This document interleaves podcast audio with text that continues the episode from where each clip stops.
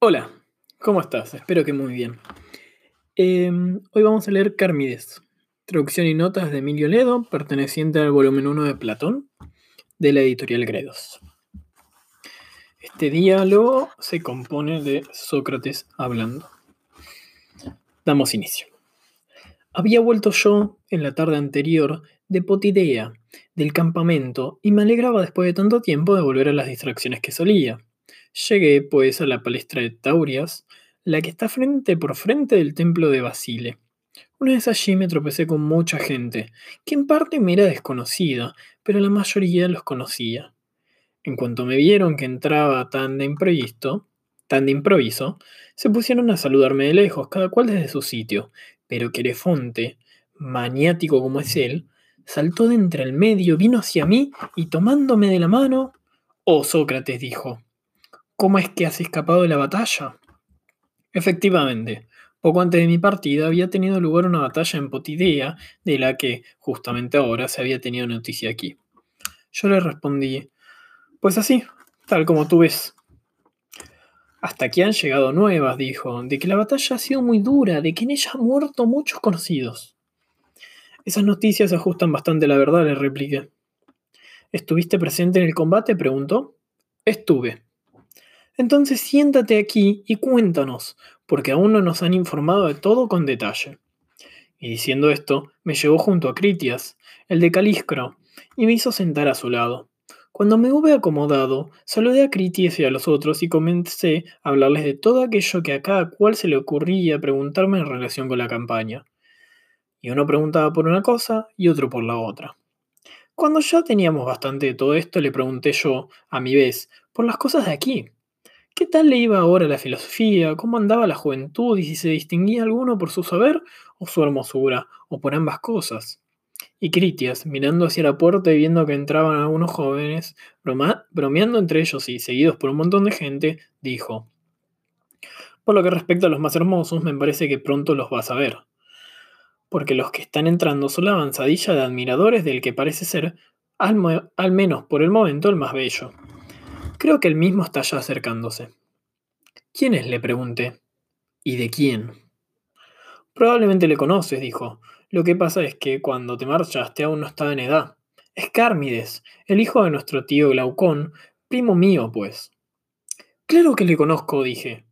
Ya entonces no hacía mala impresión y era un niño, con que ahora que debe ser todo un mozo. Ya verás cómo se ha puesto. Apenas había acabado de decir esto cuando Cármides entró. Por lo que a mí respecta, amigo mío, soy mal punto de comparación. En relación con bellos adolescentes soy un cordel blanco, porque casi todos en esta edad me parecen hermosos. Ahora bien, realmente este me pareció maravilloso, por su estatura y su presencia, y tuve la impresión de que todos los otros estaban enamorados de él. Tan atónitos y confusos se hallaban cuando entró. Otros muchos admiradores le seguían. Estos sentimientos entre hombres maduros como nosotros eran menos extraños, y sin embargo entre los jóvenes me di cuenta que ninguno de ellos, por muy pequeño que fuera, miraba a otra parte que a él, como si fuera la imagen de un dios. Y Querefonte llamándome me decía, ¿qué te parece el muchacho, Sócrates? ¿No tiene un hermoso rostro? Extraordinario, le contesté. Por cierto, que si quisiera desnudarse, yo no te parecería hermoso de rostro, tan perfecta y bella su figura. Todos los otros estuvieron de acuerdo con Querefonte. Por Heracles, dije, qué persona tan irresistible me escribís, sobre todo si se le añade todavía una pequeñez. ¿Cuál? dijo Critias. Si su alma es de buena naturaleza. Cosa por otra parte que hay que suponer, ya que proviene de vuestra casa. Cierto que lo es. Es bello por dentro y por fuera, me respondió. ¿Por qué, pues, no le desnudamos de algún modo por dentro y lo examinamos antes que a su figura? Porque a su edad seguro que le gustará dialogar. Dije. Claro que sí, dijo Critias, ya que es algo así como filósofo y además según opinión de otros y suya propia sabe de poesía. Todo esto, dije yo, amigo Critias, son dones que le da que de lejos os vienen, de vuestro parentesco con Solón. Pero ¿por qué no llamás ya al mozo y me lo presentas? Pues ni en el caso de que fuera todavía más joven le daría apuro conversar con vosotros por lo menos delante de ti, que eres al mismo tiempo tutor y primo suyo. Tienes toda la razón, afirmó. Llamémosle, pues. Y dirigiéndose al punto hacia el acompañante, Muchacho, dijo, llama a Cármides diciéndole que quiero presentarla a un médico, por la dolencia esa que hace poco me decía que le quejaba. Y volviéndose hacia mí, dijo Critias, no hace mucho me dijo que por las mañanas al levantarse le pesaba la cabeza. ¿Qué te impide hacer ver ante él que sabes de un remedio para su enfermedad? Nada, le dije, solo que venga. Ahora vendrá, dijo. Y así ocurrió. Carmine se aproximó y fue motivo de regocijo, pues cada uno de nosotros, de los que estábamos sentados, cediendo el sitio, empujaba presuroso al vecino para que Carmine se sentase a su vera. Y al final, de los que estaban en los extremos, el uno tuvo que levantarse y el otro le hicimos caer de costado. Entretanto, él, llegando, se vino a sentar entre Critias y yo. Entonces ocurrió, querido amigo, que me encontré como sin salida, tambaleándose mi antiguo aplomo, ese aplomo que en otra ocasión me habría llevado a hacerle hablar fácilmente. Pero después de que, habiendo dicho Critias que yo entendía remedios, me miró con ojos que no sé qué querían decir, y se lanzaba ya a preguntarme.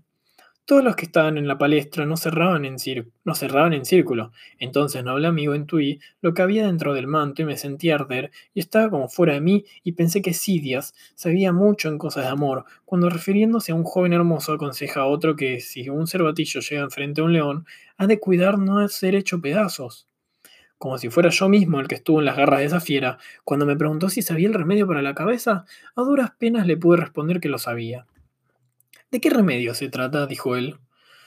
Yo le contesté que el remedio era una especie de hierba a la que se añadía un cierto ensalmo que, si en verdad alguno lo conjuraba cuando hacía uso de ella, le ponía completamente sano, pero que sin este ensalmo en nada aprovechaba la hierba. Y él me dijo, haré pues una copia del ensalmo que tú me digas. A lo que yo repuse, ¿cómo lo harás? ¿Persuadiéndome a ello o sin necesidad de persuadirme? Entonces él riéndose dijo, persuadiéndote, Sócrates. De acuerdo, dije. Y de mi nombre, ¿cómo es que estás enterado? Si no lo supiera ofendería, dijo, porque no es poco lo que de ti se habla entre los de nuestra edad, y yo mismo me acuerdo de cuando niño que tú andabas ya con Critias aquí presente. Si es que estás en lo cierto, le dije yo. Hablaré pues más abiertamente acerca del ensalmo y de cómo es. Precisamente le estaba dando vueltas a la manera de cómo yo podía mostrarte su virtud porque es uno de tal clase que no solo tiene la virtud de sanar la cabeza, sino que pasa con él lo que seguramente has oído de los buenos médicos cuando se les acerca a alguien que padece de los ojos, que dicen algo así como que no es posible ponerse a curar solo los ojos, sino que sería necesario a la par cuidarse de la cabeza, si se quiere que vaya bien lo de los ojos. Y a su vez, cree que se llegue a curar jamás la cabeza en sí mismo sin todo el cuerpo. Es una soberana insensatez. Partiendo pues de este principio, aplicando determinadas dietas al cuerpo entero, intentan tratar y sanar con el todo a la parte. ¿No te habías enterado de que eso es lo que dicen y que así es? Claro que sí, me respondió. ¿Y te parece que dicen bien y dan por buenas sus razones? Sin duda alguna, me dijo. Yo que le oí darme la razón volví a cobrar fuerzas, y poco a poco me fue viniendo la audacia y se me fueron caldeando los ánimos. Entonces le dije, así es, Carmides, lo que pasa con esto del ensalmo. Yo lo aprendí allá en el ejército, de uno de los médicos tracios de Salmoxis, de los que se cuenta que resucitan a los muertos. Por cierto, que aquel tracio decía que los médicos griegos estarían conformes con todo esto que yo acabo de decir, pero que Salxomis, Salmoxis, nuestro rey, siendo como es Dios, sostenía que no había de intentarse la curación de unos ojos sin la cabeza y la cabeza sin el resto del cuerpo, así como tampoco el cuerpo sin el alma. Esta sería la causa de que se le escapasen muchas enfermedades a los médicos griegos. Se despreocupaban del conjunto cuando es esto es lo que más cuando es esto lo que más cuidados requiere. Y si ese conjunto no iba bien, era imposible que lo fueran todas las partes. Pues es del alma de donde arrancan todos los males y los bienes para el cuerpo y para todo el hombre, como le pasa a la cabeza con los ojos. Así pues, es el alma lo primero que hay que cuidar al máximo, si es que se quiere tener bien a la cabeza y a todo el cuerpo. El alma se trata, mi bendito amigo, con ciertos ensalmos y estos ensalmos son los buenos discursos y de tales buenos discursos nace en ella la sensatez. Y una vez que ha nacido y permanece, se puede proporcionar a la salud, salud a la cabeza y a todo el cuerpo. Mientras me estaba enseñando el remedio de los ensalmos, me dijo que no te convenza nadie de tratarte la cabeza con ese remedio, sin antes haber de, haberte entregado su alma, para que con el ensalmo se la cures. Pues también ahora, continuó, cometen los hombres pues también ahora, continuó, cometen los hombres la misma equivocación al intentar por separado ser médicos del alma y del cuerpo.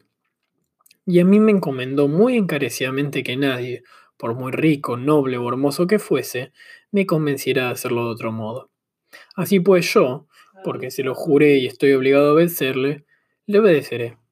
Y si quieres que, de acuerdo con las prescripciones del extranjero, veamos primero de conjurar tu alma con los hermanos en salmos del tracio, remediaré también tu cabeza.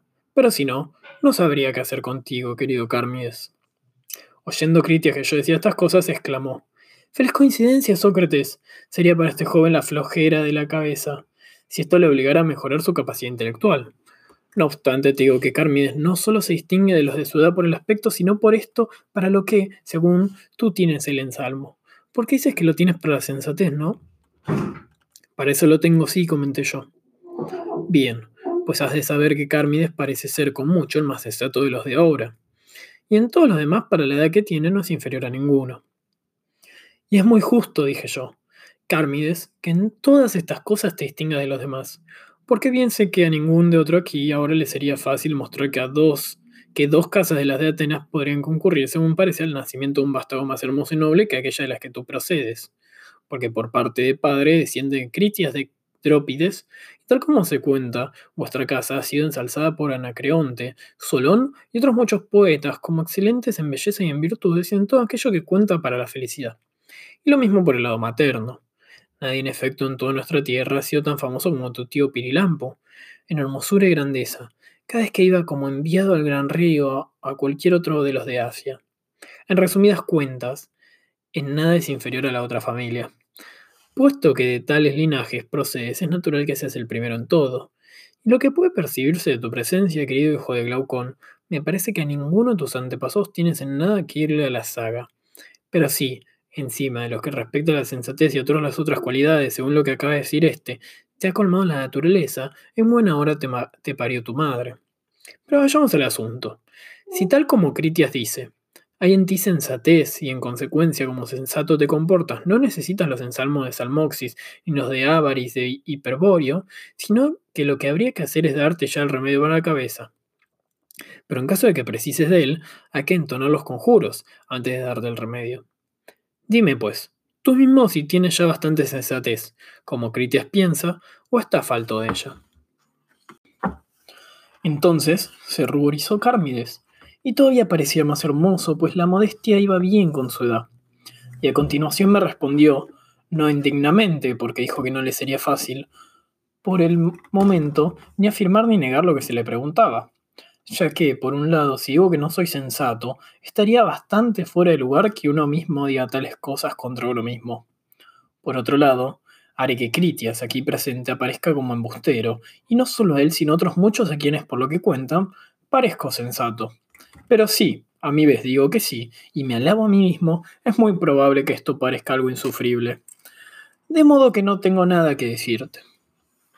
Entonces yo le contesté, me parece muy puesto en razón lo que dices, Carmides.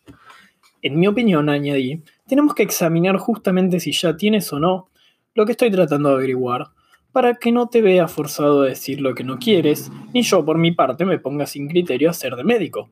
Si pues te va bien, me gustaría indagar contigo, pero si no, dejémoslo. Pero claro que me va bien, dijo. De modo que en lo que a mí me respecta, por ende tú mismo creas que has de indagar, indaga.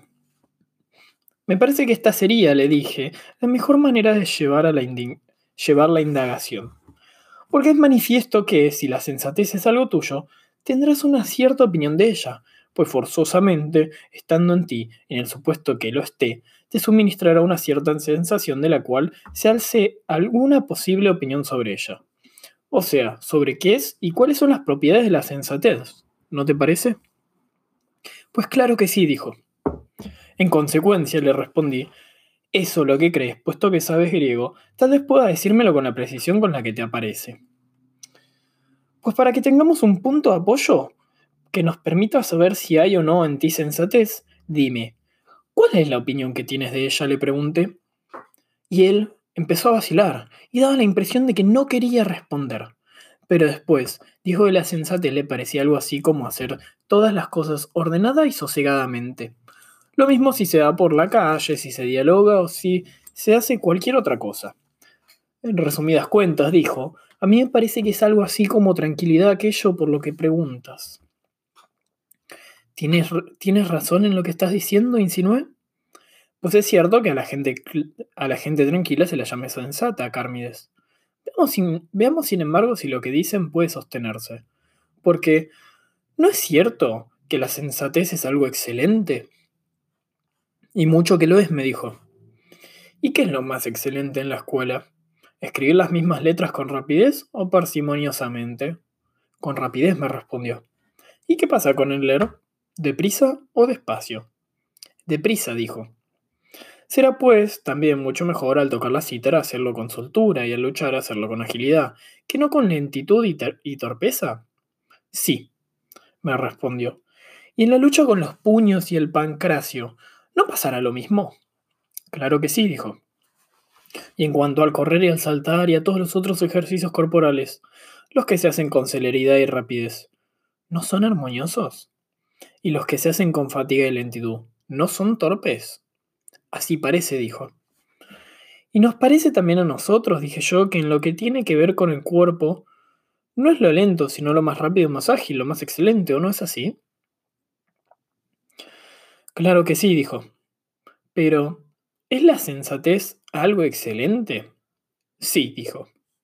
Entonces, por lo que atañe a nuestro cuerpo, no tiene que ver la sensatez con la lentitud, sino con la rapidez, si es que la sensatez es algo excelente. Eso es lo que parece, dijo. ¿Y qué dije yo? ¿Qué es mejor? ¿La facilidad para aprender o la torpeza? La facilidad, me respondió. Pero facilidad es aprender algo deprisa y la torpeza aprender con fatiga y lentitud. Sí, me dijo.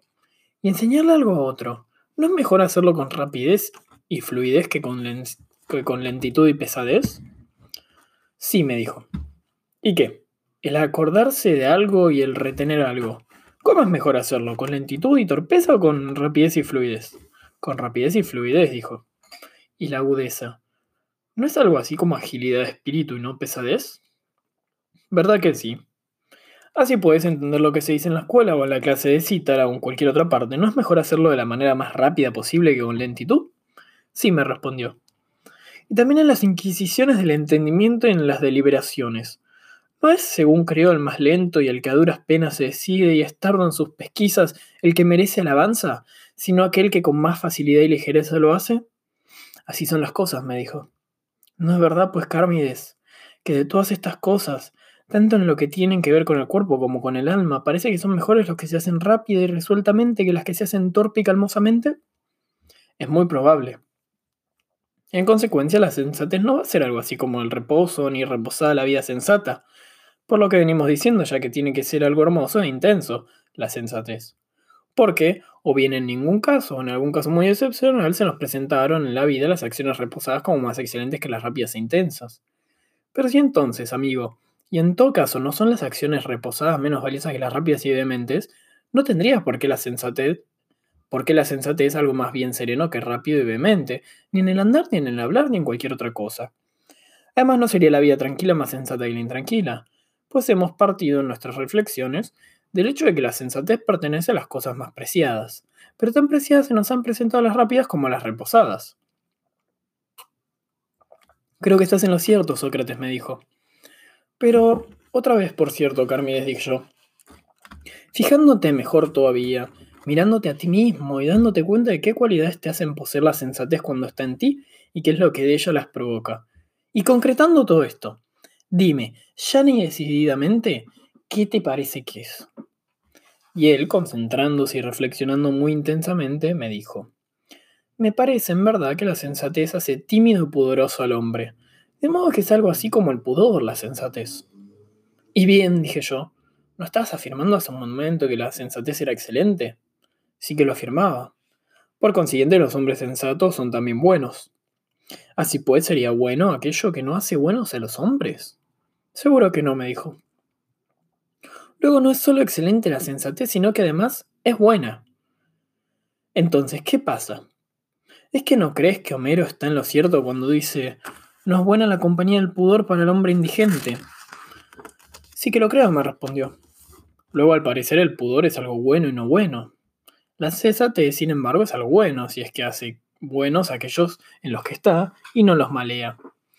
A mí me parece que es así, me respondió, tal como tú lo expresas. Entonces la sensatez no será pudor si realmente es algo bueno, y el pudor, por el contrario, es tan bueno como malo. A mí me parece, Sócrates dijo, que te expresas correctamente, pero fíjate en esto, a ver qué opinas en relación con nuestro tema. Es que me acabo de acordar, cosa que alguna vez oí a alguien que lo decía, de que bien podría ser la sensatez algo así como ocuparse de lo suyo. Mira, pues, si te parece que anduvo en lo cierto el que esto dijo. Ah, bandido, exclamé. Eso es lo que has oído tú, Critias, o de alguno de estos sabios. Ha de ser de otro, dijo Critias, porque lo que es de mí, no. Pero ¿qué importa, Sócrates? dijo Cármides. ¿De quién lo ha oído? ¿De quién lo he oído? Nada, dije yo, porque no es esto lo que estamos buscando. El quién lo dijo, sino si estaba o no en lo cierto. Ahora sí que estás hablando con propiedad, me dijo. Pues en buena hora. Pero sí, con todo, llegamos a descubrir de dónde hay que agarrar todo esto. No saldría de mi asombro porque parece un acertijo. ¿Y eso por qué? me preguntó. Pues porque en manera alguna le dije Tal como suenan las palabras, así las pensó quien definió la sensatez como ocuparse de lo suyo. ¿O crees tú que nada hace el maestro cuando escribe o lee? Sí, ¿qué hace? pienso yo. ¿Te parece que solo escribe y lee el maestro su propio nombre y, así os enseña también a vosotros jóvenes? ¿O no habéis escrito de la misma manera los nombres de vuestros enemigos que vuestros propios nombres y los de vuestros amigos? Por supuesto que de la misma manera.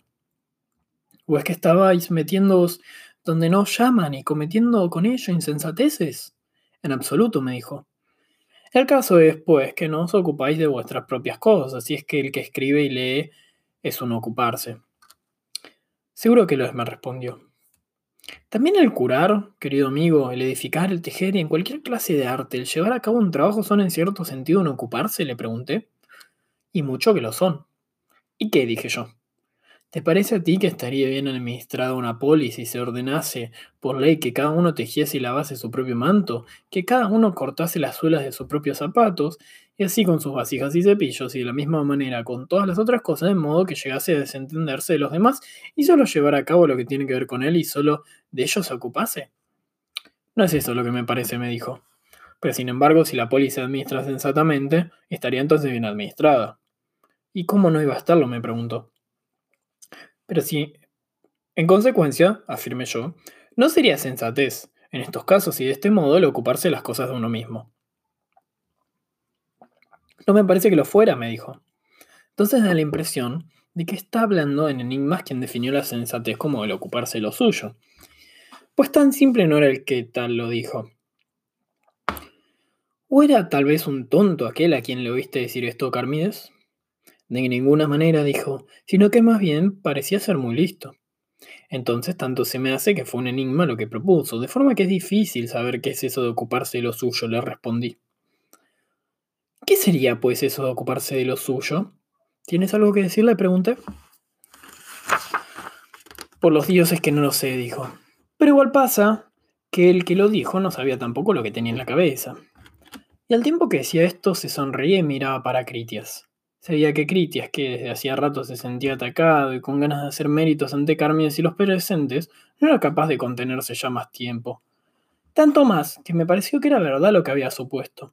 O sea, que Carmides había escuchado que Critias, de Critias aquella definición de sensatez. Así pues, queriendo Carmides no ser él, sino Critias quien tuviera que dar cuenta de la definición, le animaba haciéndole ver como que hubiera sido refutado.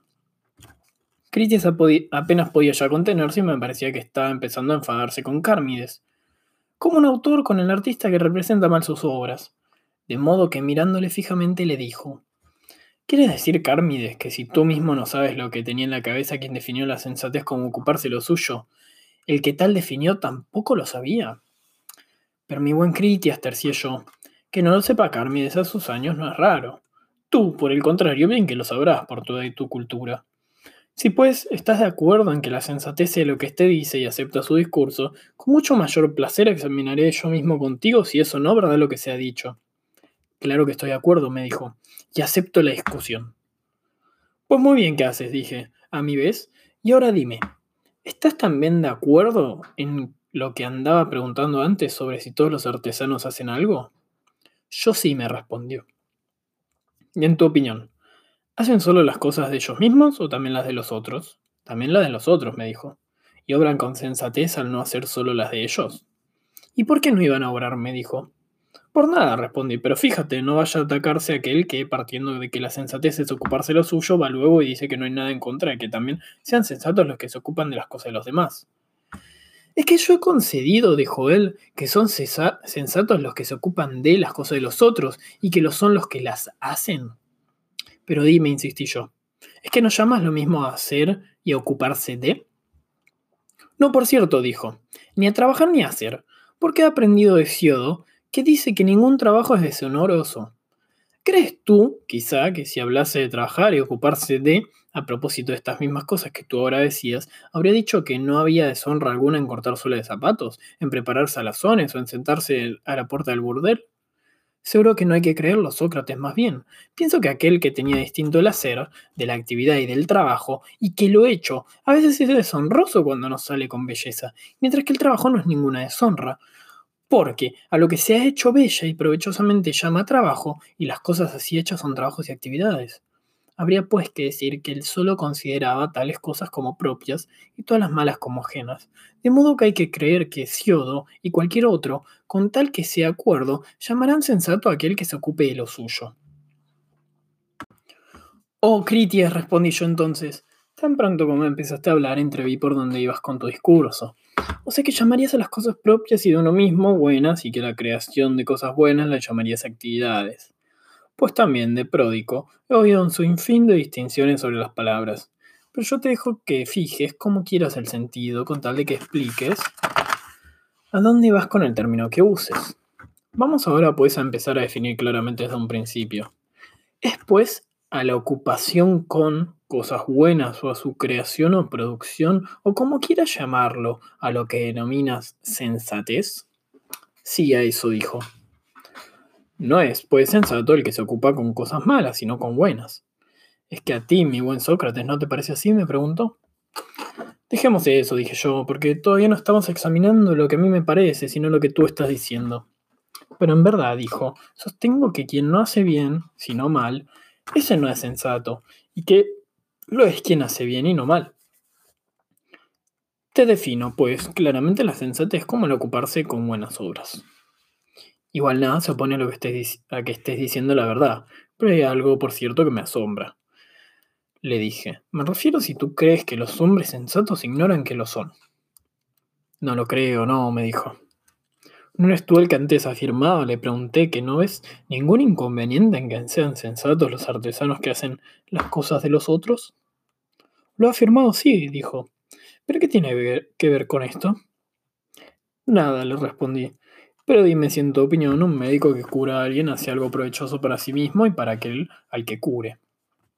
Yo creo que sí, me respondió. ¿Obra pues convenientemente el que así obra? Sí, dijo. ¿Y el que obra convenientemente no es sensato? Sí que lo es, me dijo. ¿Y es necesario que el médico sepa cuándo cura con provecho y cuándo no? ¿Y que cada uno de los artesanos sepa cuándo va a sacar beneficio de la obra que tiene entre manos y cuándo no?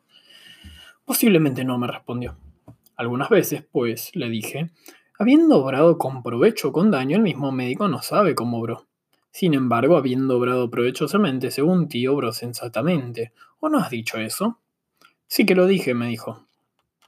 Por tanto, parece que quien algunas veces obra con provecho, obra en verdad con sensatez y es sensato, aunque no sabe que lo es.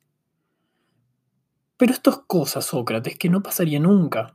No obstante, si crees que lo que yo antes he concedido lleva necesariamente a esa conclusión, yo mismo retiraría parte de lo dicho, y no me avergonzaría de no haberme expresado con precisión en lo que dije, antes que reconocer jamás que un hombre insensato sin saberlo. Pues, casi iba yo a sostener eso mismo de ser sensato, de que ser sensato es conocerse a sí mismo, y coincido con aquel que en Delfos puso aquella inscripción que según yo creo está dedicada a esto, a una bienvenida del Dios de los que entran, en lugar de decir salud, ya que esta fórmula de salud no es correcta ni deseable como exhortación de unos a, de unos a otros, sino ahora de ser sensato. El Dios da la bienvenida, pues, a los que entran al templo, que de diferente manera que los hombres. Esto es lo que tuvo en su cabeza el que puso la inscripción cuando la puso. Al menos así me parece. Y el Dios no dice otra cosa en realidad a los que entran si no sean sensato. Bien es verdad que habla más enigmáticamente, como un adivino, porque el conócete a ti mismo y el sé sensato son la misma cosa, según dice la inscripción, y yo con ella, pero fácilmente que les ha pasado a los que después han hecho inscripciones como por ejemplo la de nada demasiado y el que se fía se arruina. También ellos tomaron el conocerte a sí mismo por un consejo y no por una salutación del Dios a los que entraban.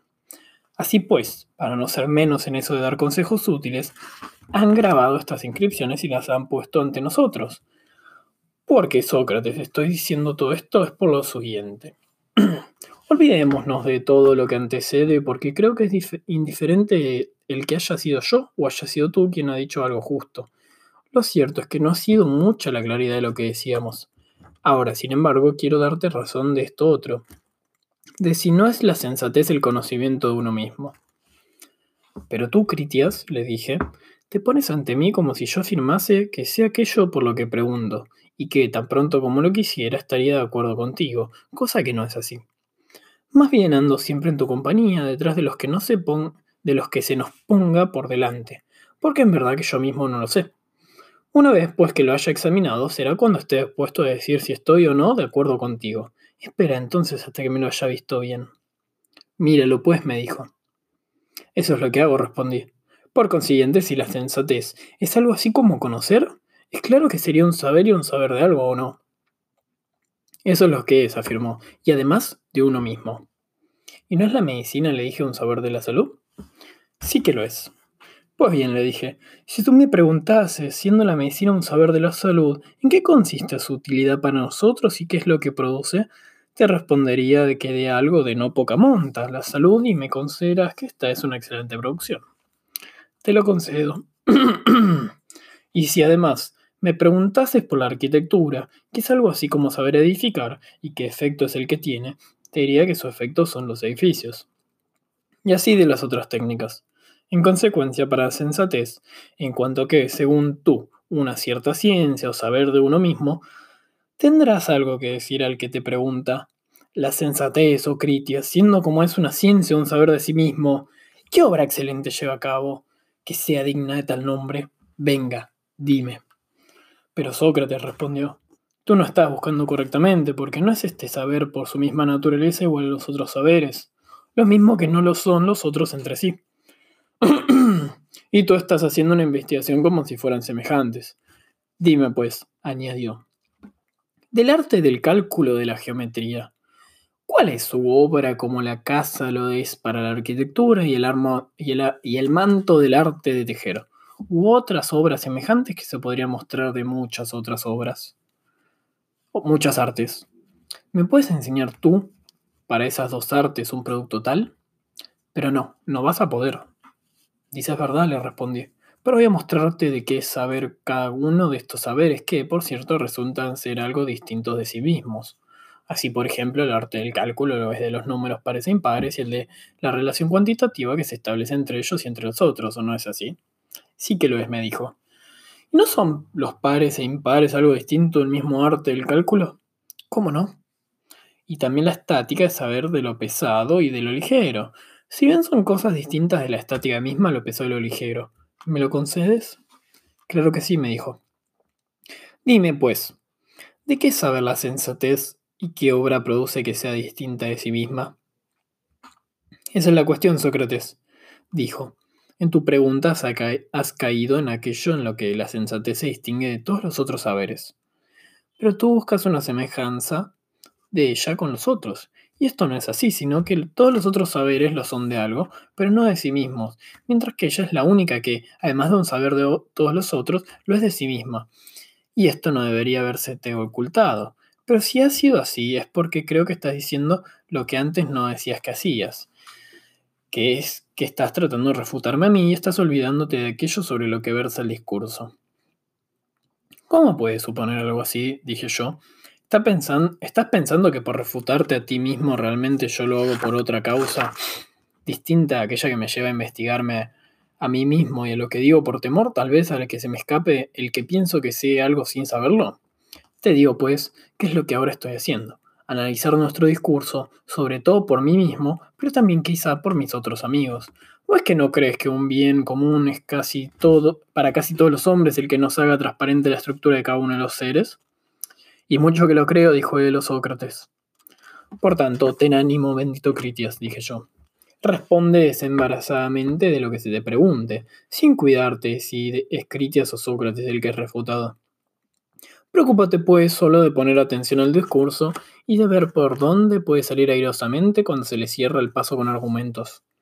Así es como lo haré, pues me parece ponderado lo que dices, me dijo. Dime una vez más, insinué yo, ¿cuál es tu juicio sobre la sensatez? Digo pues, que de entre todos los otros saberes, ella es el único que es lo de sí misma y de todos los demás.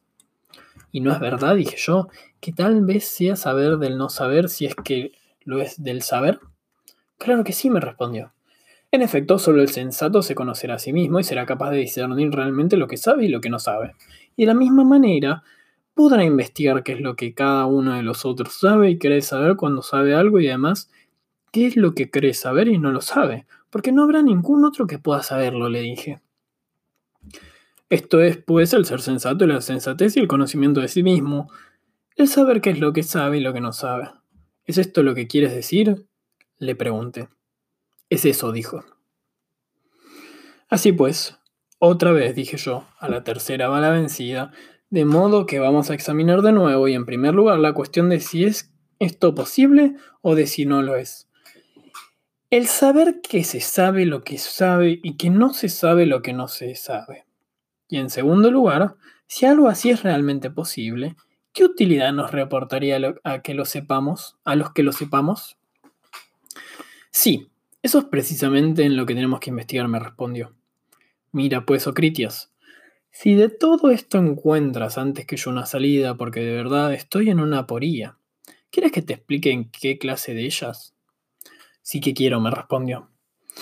No es verdad, proseguí yo, que se daría todo eso si acontece lo que hace un momento decías, que hay un solo saber que no lo es de otra cosa, sino de sí mismo y de los demás saberes, y que a la par ese mismo saber lo es de la ignorancia. Ciertamente, me respondió. Date cuenta, pues compañero, de qué extraña cosa es esa de la que estamos hablando, pues cuando tú en otros casos haces una investigación semejante, pienso que, llegar, pienso que llegará a parecerte inviable. ¿Cómo y en qué casos? me pregunto en los siguientes. Imagínate por un momento que se da una especie de visión que nos dice que no dice relación con aquello de lo que normalmente es visión la visión, sino que es visión de sí misma y de las demás visiones, y también de las, de las no visiones. Y siendo como es visión, no ve color alguno, sino solo se ve a sí misma y a las otras visiones. ¿Te parece a ti que existe algo así? Por Zeus que no, me respondió. Y a una audición que no oye sonido alguno, pero que se oye a sí misma y a las otras audiciones y a las no audiciones? Ni esto siquiera dijo.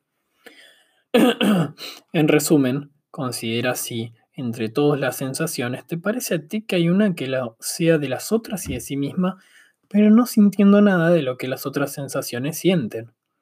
No, no me lo parece, me respondió. ¿Y creerías que hay un deseo que no lo sea de ningún placer, sino de sí mismo y de los otros deseos? De ninguna, de ninguna manera, dijo. ¿O habrá una voluntad, según se me ocurre, que no quiera bien alguno, pero que si se quiera a sí misma y a las otras voluntades? No, no, tampoco dijo. O tal vez, un amor hay, dirías tú, tal que no se encuentre sintiendo lo de belleza alguna, sino de sí mismo y los otros amores. No, no, no diría. Y temor. ¿Has llegado alguna vez a pensar en un temor que se teme a sí mismo y a los otros temores, pero que no teme a ninguna de las cosas temibles? Le pregunté. Nunca lo llegué a pensar, me dijo. Y una opinión que lo es de otras opiniones y de sí misma, pero que no es opinión de nada de lo que las otras lo son? Le pregunté. De ninguna manera, dijo.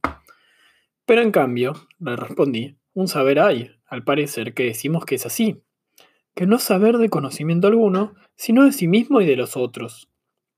Sí que lo decimos, dijo. ¿Y no sería algo raro si es que realmente existiese? pregunté. De todas formas, no diremos, sin más, que algo así no es posible, sino que, por el contrario, investigaremos la posibilidad de que exista. Dices bien, me dijo. Vamos a ver.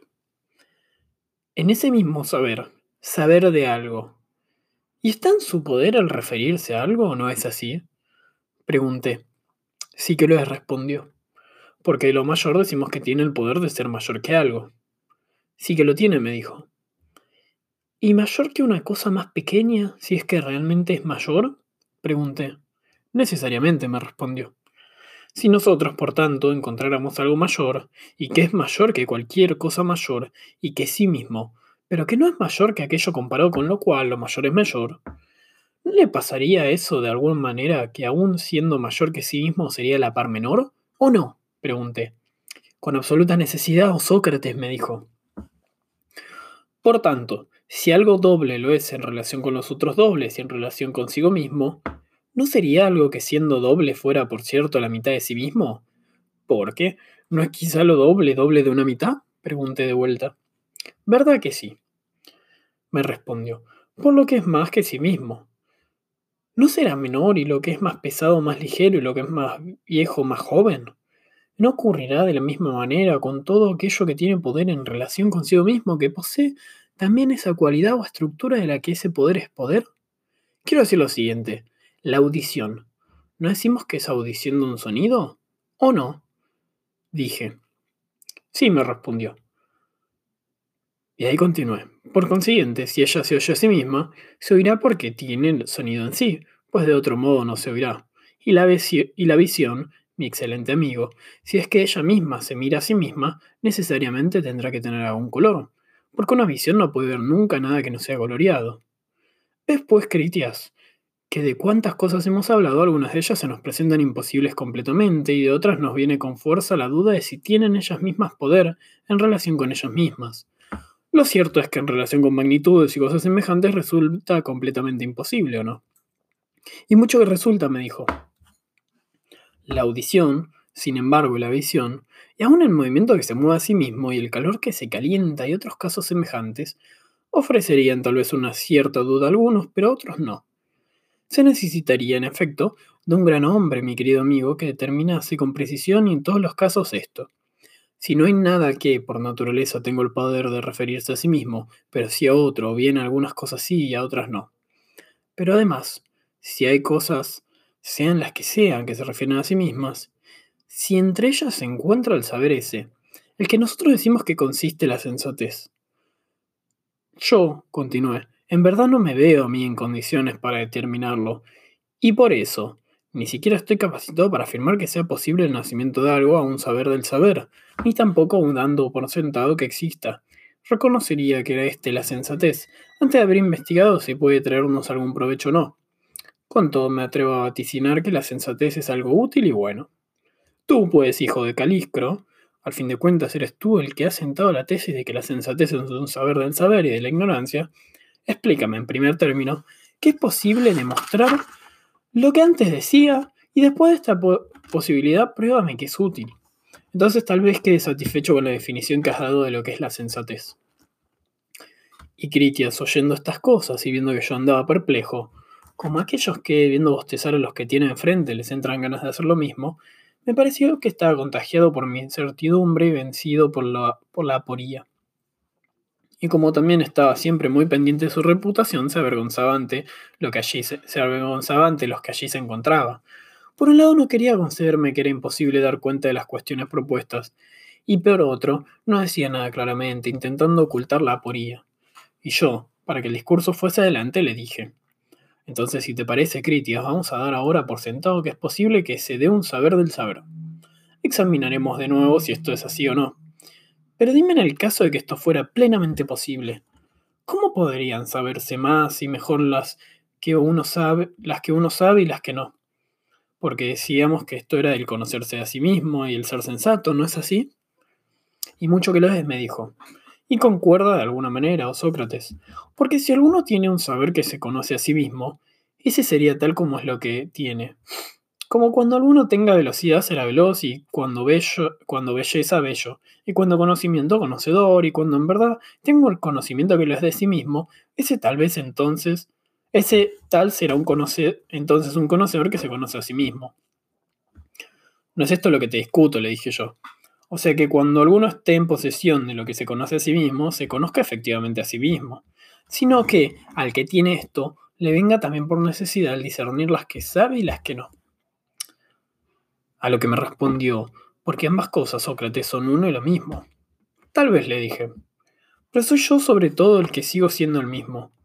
Porque de nuevo estoy sin aprender cómo es que es igual el saber las cosas que uno sabe y el saber que no sabe. ¿Cómo dices? me preguntó. Así, dije yo, habiendo como debe haber un saber del saber. ¿Será capaz de distinguir más allá de que en un caso haya saber y en otros no? No, sino solo en este caso, me dijo. ¿Son pues los mismos el saber y la ignorancia de lo sano, el saber y la ignorancia de lo justo? Le pregunté. De ninguna manera, dijo. Pero pienso a mi vez, le respondí, que la medicina y la política no son otra cosa que saber. Así pues, si alguno no supiera por añadidura nada de la salud y de la justicia, sino que solo conociera el saber, y de esto fuera solo de lo que supiera, en ese caso llegará probablemente a saber, en el mismo y en los otros, que sabe algo y tiene algo así como un saber. ¿No es así? Sí, me respondió. Y continuó. Pero con un saber semejante, ¿cómo sabrá que conoce? Porque a fin de cuentas, si conoce que es la salud es por la medicina, pero no por la sensatez. Y lo armónico por la música, pero no por la sensatez. Y la edificación por la arquitectura, pero no por la sensatez, y así sucesivamente. Con la sensatez, si solo pero con la sensatez, si es solo un saber del saber. ¿Cómo sabrá que conoce la salud o que conoce la arquitectura? De ninguna manera, respondió. Así pues, el que ignore esto no sabrá qué es lo que sabe, sino solo que sabe, le dije. Así parece, me respondió. En consecuencia, el ser sensato y la sensatez no serían esto de saber las cosas que sabe y las que no sabe, sino al parecer que sabe y que no sabe. Va a ser así, me dijo. Ni pues de otro que dice que algo sabe. ¿Será este hombre capaz de indagar si sabe lo que dice saber o si no lo sabe? Sino que tan solo sabrá al parecer que tiene un saber pero la sensatez no le hará saber de qué cosa. Le dije. No parece, respondió. En consecuencia, no será capaz de distinguir a aquel que pretende pasar por médico, de quien lo es realmente, ni a ningún otro que tiene conocimiento de quien no lo tiene. Respondí. Pero partamos en lo siguiente, continué. Si un hombre sensato o cualquier otro quiere distinguir al que es de verdad médico del que no lo es, ¿no es verdad que procederá así? Sin duda que no hablará con él sobre medicina, pues, según decimos, el médico no entiende de otra cosa que de la salud de la enfermedad. ¿No es así? Sí, así es, respondió. Sobre el saber no sabe nada, pues esto se lo hemos dejado solo a la sensatez. Y sobre la medicina tampoco sabe nada el médico, ya que la medicina resuelve que es un saber. Que el médico posee algún saber lo conocerá el sensato, pero obligado a intentar descubrir qué es, ¿no preguntará por sus contenidos? Pues que cada saber no está demarcado, no como simple saber, sino como tal saber. O sea, por su relación con algo concreto. Sí que está demarcado, me dijo. Y la medicina se demarca de otros saberes por ser un saber de la salud y la enfermedad, le dije. Así pues, el que quiera examinar la medicina es necesario que lo haga en esos dominios en los que ella se mueve, y no, por cierto, en los que caen fuera de ella y en los que no está.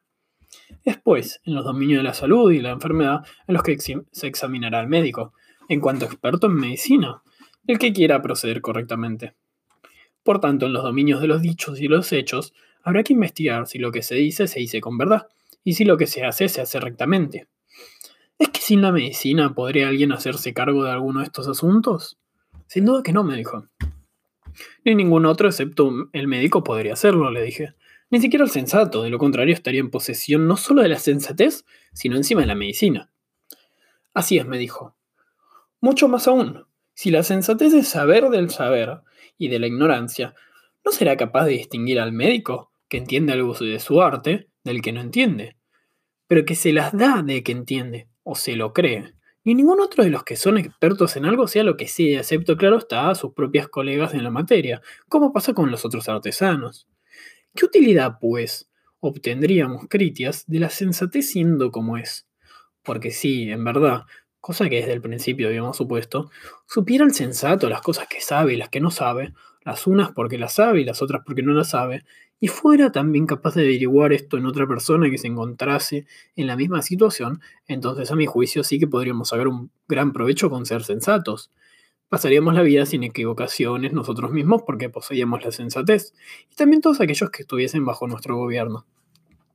Nosotros mismos no pondríamos mano en nada que no supiéramos, sino que encontrando a los que entienden se lo entregaríamos. También a nuestros subordinados les, eh, les permitiríamos hacer aquello que pudieran hacer bien cuando lo hicieran.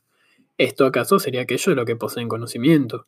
Y así, una casa administrada por la sensatez sería una casa bien administrada. Y lo mismo una ciudad bien gobernada. Y todo lo otro sobre lo que la sensatez imperase. Desechado pues el error, imperando la rectitud, los que se encontrasen en tal situación tendrían que obrar bien y honrosamente y en consecuencia ser felices. ¿No hemos hecho críticas un discurso así sobre la sensatez? Cuando queríamos describir que gran bien era el saber lo que uno sabe y lo que no sabe, pregunté. Sin duda que lo hemos dicho, dijo. Sin duda que lo hemos hecho. Pero ahora ves, dije yo, que en ningún lugar hemos llegado a encontrar un saber que se encontrase en tales condiciones. ¿Acaso, dije yo, la sensatez que acabamos de descubrir y que es experta en el saber y en la ignorancia no tiene de bueno que quien la posee aprende más fácilmente todo lo que por lo demás quiere aprender y que todo le parece más claro porque al lado de todo aquello que aprende ve por añadidura el saber mismo. Y no juzgará a todos los otros más exactamente en aquello que él mismo haya aprendido, mientras que querer juzgar sin ese aprendizaje a otros será hacerlo más floja y malamente. Así pues, mi querido amigo, ¿No será algo de este estilo el provecho que se saca de la sensatez? Y lo que pasa es que nosotros tenemos la mirada puesta en algo mayor y buscamos algo mayor de lo que en realidad es. Tal vez, dijo él, es esto lo que pasa. Tal vez, dije yo. Tal vez, tal vez hemos estado buscando una cosa inútil. Se me ocurre esto, porque hay un par de cosas que me parecen sin sentido en la sensatez, si es que es así como decimos. Vamos pues a ver si podemos ponernos de acuerdo en que es posible que se dé un, en que es posible que sea un saber del saber, y en que aquello que desde un principio hemos propuesto como sensatez, o sea, el saber lo que se sabe y lo que no se sabe, no lo dejemos de lado, sino que lo aceptemos. Y aceptando todo esto, examinemos mejor si, así delimitada, no será útil en algo. Porque lo que decíamos antes de que la sensatez sería un bien inmenso, como guía de la administración de la casa y la ciudad, no me parece, Critias, que lo hemos conjugado, acertadamente. ¿Cómo es que no? me preguntó.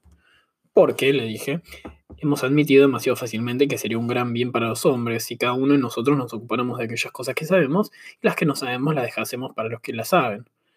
¿Es que no estuvo bien en ponernos de acuerdo en esto? me preguntó. No me parece, le dije. Verdaderamente, Sócrates, que son muy extrañas tus palabras, me dijo. Por el perro, contesté yo. También a mí me lo parecen.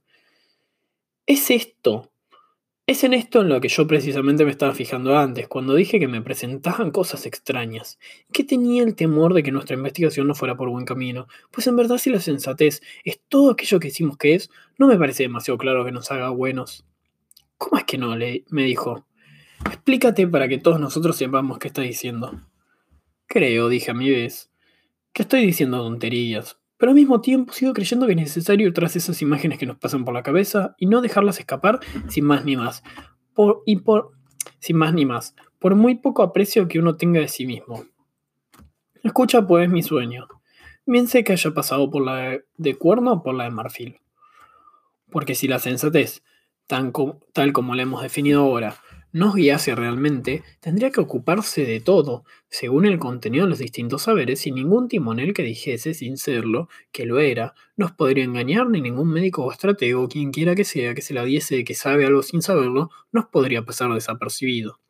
Siendo así las cosas, ¿qué nos podría pasar sino que precisamente los cuerpos serían más sanos que ahora, que escaparíamos mejor a los peligros del mar y de la guerra, y que todo nuestro mobiliario, vestimenta y calzado, en definitiva, todas nuestras cosas y en general todo absolutamente estaría hecho más esmerada y artísticamente porque dispondríamos de auténticos artesanos. Si quieres, podemos ponernos de acuerdo en que el arte adivinatorio sea un saber de lo que tiene que pasar y en que la sensatez, sabiendo de ella, tenga raya a los charlatanes y a los que sean verdaderamente adivinos, no los presente como precursores del futuro. Convengo en que el género humano, así preparado, obraría y viviría más sabiamente, porque la sensatez nos permitiría que bajo su vigilancia se colase como colaboradora nuestra la ignorancia. Sin embargo, que obrando así sabiamente obraríamos bien y seríamos más felices, eso, querida Critias, es cosa que aún no podemos alcanzar. Pero en verdad, dijo él, no encontrarás fácilmente ningún otro fin para las buenas obras si desdeñas el del conocimiento. Me tienes que enseñar, además, dije yo, una pequeñez. Hablas del conocimiento. ¿Te refieres al del corte de suelas? Por Zeus, que no me refiero a eso, me dijo. Entonces, ¿a trabajar el bronce? le pregunté. En modo alguno, respondió. ¿Tal vez la lana, la madera o alguna cosa así? No, en absoluto, dijo. Por tanto, no nos quedamos con nuestra afirmación de que el ser feliz es vivir con conocimiento, pues los que así viven no estarían todos de acuerdo, según tú, según en que son felices, sino que parece a mí que estás delimitando al feliz en el dominio del que vive con conocimiento de ciertas cosas concretas. A lo mejor estás hablando del que yo decía hace un momento, del que sabe las cosas del porvenir, del adivino. ¿Es este o de algún modo del que hablas? De este y de otro, dijo. ¿De cuál? pregunté. ¿Acaso de aquel que además del porvenir sepa todo lo que ha pasado y lo que ahora está pasando y al que nada se le escapase? Porque pongamos por caso que un tal así exista. ¿No me irías a decir que habría otro más conocedor que él? No te lo diría, no, me respondió. Pero aún hay algo que deseo conocer. ¿Cuál de los saberes es el que le hace feliz? ¿O son todos por igual? No, por igual no, dijo. Entonces, ¿cuál es el que más y por medio de él, qué es lo que conoce las cosas que son, que fueron o que han de sobrevenir? Quizá con ayuda de este, el juego de las damas. ¿Qué damas ni damas? respondió. O puede que el cálculo. De manera alguna, me dijo. O bien la salud. Más verosilmente dijo. Pero aquel al que sobre todo me refiero, ¿para qué le sirve? Para saber lo que tiene que ver con el bien y con el mal, dijo. Oh, tú, Irigón, exclamé. Rato a que me estás obligando a dar vueltas, ocultándome que no es el vivir con conocimiento lo que hace obrar bien y ser feliz, ni todos los otros saberes juntos, sino solo esa peculiar ciencia del bien y del mal. Puesto que si te pones a separar, Critias, este saber de todos los otros saberes, ¿va la medicina a hacernos menos sanos en algo? ¿La zapatería menos calzados? ¿Y el arte de tejer menos vestidos? ¿El arte del timonel evitaría menos que muriésemos en el mar y en la estrategia y en la batalla? No menos por ello, no, dijo. Pero entonces, querido Critias, lo que nos faltará, si esta ciencia nos falta, es el que todas las otras lleguen a sernos buenas y provechosas. Pero no es esto, pero, pero no es esta, por cierto, según parece la sensatez, sino otra, cuyo objeto es sernos útil, y que no es un saber de los otros saberes y de las ignorancias, sino del bien y del mal. De modo que si este saber nos es provechoso, la sensatez tendrá que ser, para nosotros, algo distinto de provecho. Pero ¿cómo es que, dijo él, de nada nos serviría? Porque si la insensatez es con mucho el saber de los saberes, y sabe de los otros, entonces también estaría por encima de este saber del bien y nos serviría en consecuencia provechosa. Pero es que sería ese saber el que nos haría sanos y no la medicina y así en todas las otras artes y no lo que es propio de cada una de ellas, dije yo. ¿O es que no estábamos desde hace tiempo de acuerdo en que era solo saber de los saberes y de las ignorancias, pero de ningún otro. ¿No es así? Así parece, dijo. Luego, ¿no será originador de la salud? Pregunté. En modo alguno, dijo, porque la salud es propia de otro saber, ¿no? Pregunté. De otro, me dijo. Ni nos dará provecho, camarada, porque ese efecto se lo hemos atribuido ya a otro arte. ¿Y cómo, pues, no será de provecho la sensatez, no originando provecho alguno? Pregunté. Pues no se me ocurre cómo, me dijo. Ves pues, oh Critias, porque yo desde hace un rato había comenzado a tener miedo y me estaba reprochando por, con razón a mí mismo que nada útil sacaríamos con lo de la sensatez. Porque en ese caso, lo que todos tienen por más apetecible no se habría presentado como inútil. Al menos si yo fuera útil para una buena pesquisa. Ahora, en cambio, hemos, hemos sido derrotados en toda línea y no podemos encontrar sobre qué cosa se apoyó el legislador que estableció ese nombre del sensatez. Y el caso es que no nos hemos puesto de acuerdo en muchas cosas que después no nos han coincidido en el discurso. Nos pusimos de acuerdo en que había un saber del saber, no permitiéndolo el discurso ni diciendo que lo viese. Y nos pusimos de acuerdo en que, con ayuda de esta ciencia, podríamos conocer los efectos de todas las otras, cosa que tampoco permitió el discurso a fin de que el sensato viniese a ser conocedor de las que sabe porque las sabe, y de las que no sabe porque no las sabe. Todo esto, pues, lo hemos concedido con excesiva generosidad, sin darnos cuenta de lo imposible que era que las que uno no sabe de ninguna forma las sepa sin, ninguna, sin embargo, de modo alguno. Porque nuestro acuerdo viene a decir que se saben aquellas cosas que no se saben, aunque en mi opinión no había nada que nos pareciera más sin sentido que esto. Y sin embargo, Siendo nuestra pesquisa tan de buenos modales y tan poco dura, No por ello ha podido encontrar mejor la verdad, sino que de tal manera ésta se ha reído de aquella que lo que hemos llegado a alcanzar, tras mucho tirar y aflojar. Como, como característico de la sensatez, nos ha mostrado hasta el límite su total inutilidad. Por mí no me irrito mucho, dije, pero sí, Carmides, por ti. Porque siendo tú como eres de aspecto, y además tan sensato de ánimo, para nada te servirá esta sensatez, ni te aprovechará en algo el que esté presente en tu vida. Pero todavía me irrita más por, el ensalmo aquel que aprendí del tracio y que, después de tanto esfuerzo, descubro ahora como algo baladí. Con todo, no creo que esto así sea, sino que lo que pasa es que yo he planteado mal mi pesquisas, puesto que la sensatez es un gran bien y si la posees eres feliz. Mira pues, si la tienes y no precisas del ensalmo. Pero si la tienes más bien, yo te aconsejaría que me tomases por un tonto que no puede hacer caminar su discurso. En cuanto a ti mismo, cuanto más sensato seas, tanto más feliz considérate. Por Zeus, Sócrates respondió entonces, Carmides, que yo no sé si la tengo o no la tengo. Porque ¿cómo iba yo a saber lo que vosotros no habéis sido capaces de encontrar que pueda hacer? Al menos según tú dices. En verdad, pues que no me convences mucho, y en cuanto a mí mismo, Sócrates, pienso que estoy muy necesitado del ensalmo. No hay por mi parte impedimento alguno para que me sometas a él cuantos días quieras hasta que digas que tengo bastante. Bueno, pero en ese caso, dijo Critias, si haces eso, Cármides, me parecerá que es una señal de sensatez. O sea, si te sometes el ensalmo de Sócrates y no te apartes de él ni poco ni mucho. Cierto que lo seguiré, dijo yo. Dijo él. No me despegaré de él. Sería algo indigno que no me dejase persuadir por mi tutor y no hiciera lo que mandas. En verdad, dijo, que te lo mando. Así pues lo haré. Y empezando desde hoy mismo, respondió. Eh, vosotros, ¿qué andáis tramando? les dije. Nada, respondió Carmies, que ya lo hemos tramado. ¿Vas a obligarme? dije yo, sin darme plazo de preparación. Sí que te obligo, dijo, pues este me manda a mí. Piensa tú a tu vez, ¿qué es lo que harás? Pero si ya no me. Pero si ya no me has dejado posibilidad alguna de deliberar, respondí. Porque una vez que te has empeñado en hacer cualquier cosa, forzándolo si es preciso, no habrá nadie capaz de oponérsete. En ese caso, no te me opongas tú, dijo él. No, no me opondré, respondí. Este es el final del diálogo Carmides.